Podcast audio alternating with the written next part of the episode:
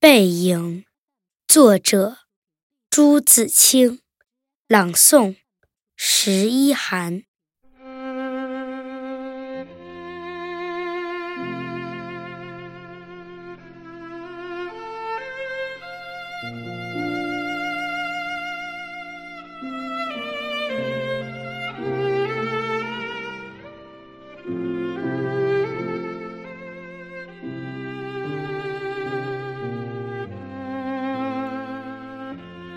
我与父亲不相见，已二年余了。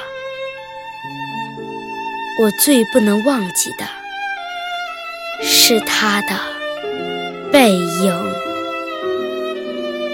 那年冬天，祖母死了，父亲的差事也交卸了，正是祸不单行的日子。我从北京到徐州。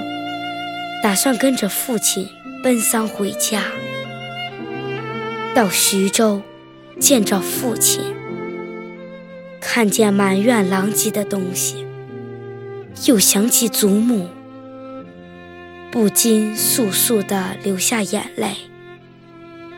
父亲说：“事已如此，不必难过。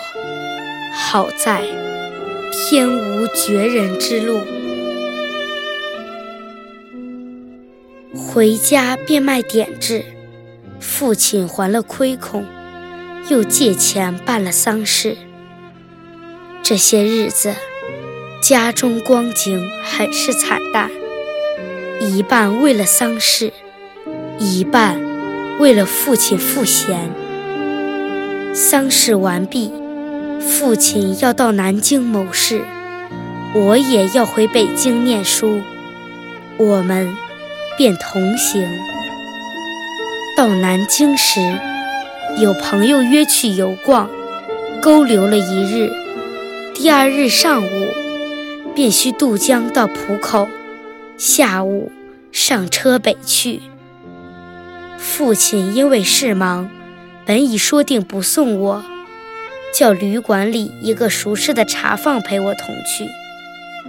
他再三嘱咐茶房。甚是仔细，但他终于不放心，怕茶放不妥帖。他踌躇了一会儿。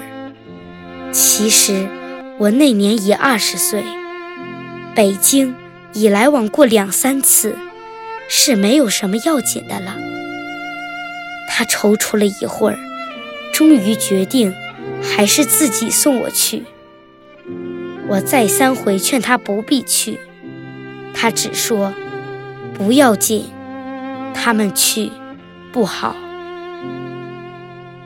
我们过了江，进了车站，我买票，他忙着照看行李，行李太多了，得向脚夫行些小费才可过去。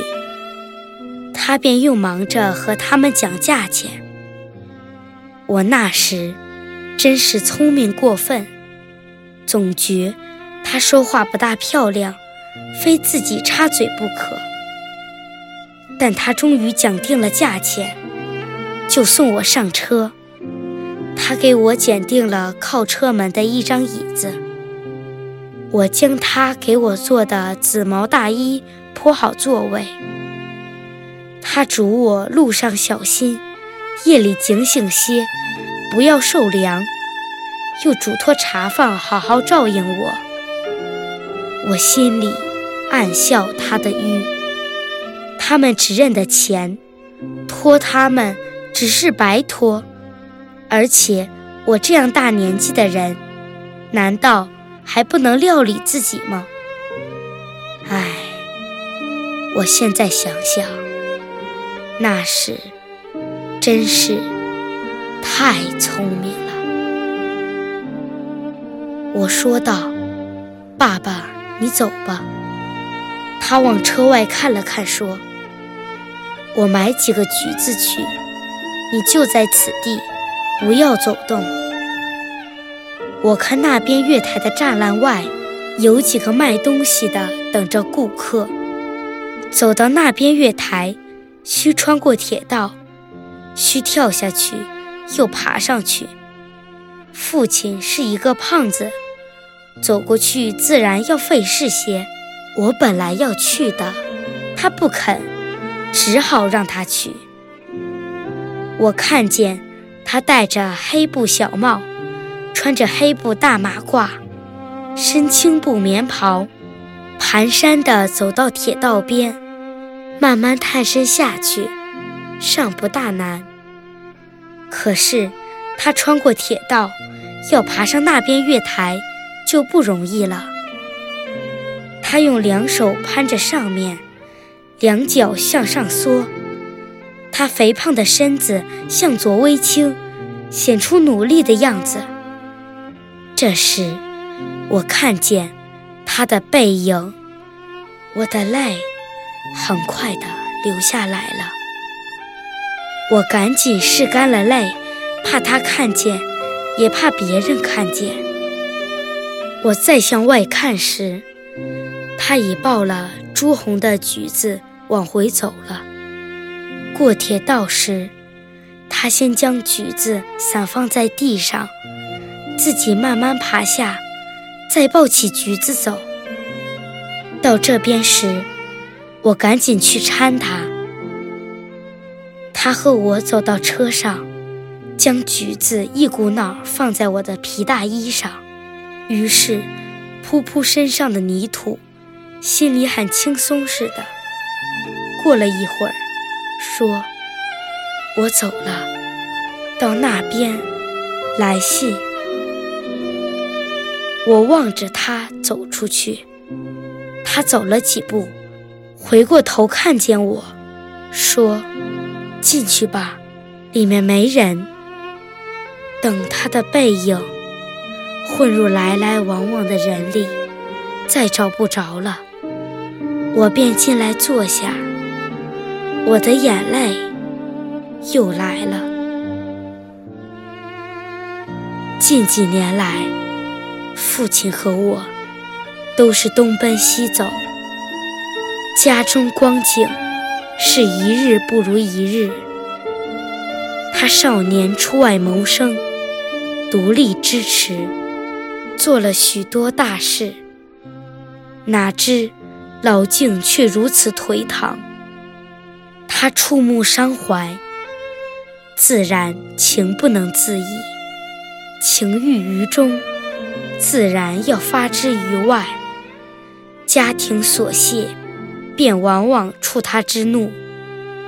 他待我渐渐不同往日，但最近两年的不见，他终于忘却我的不好。总是惦记着我，惦记着我的儿子。我北来后，他写了一封信给我，信中说：“我身体平安，唯膀子疼痛厉害，举箸提笔，诸多不便。大约大去之期不远矣。”我读到此处。在晶莹的泪光中，又看见那肥胖的青布棉袍、黑布麻褂的背影。唉，我不知何时再能与他相见。一九二五年十月，在北京。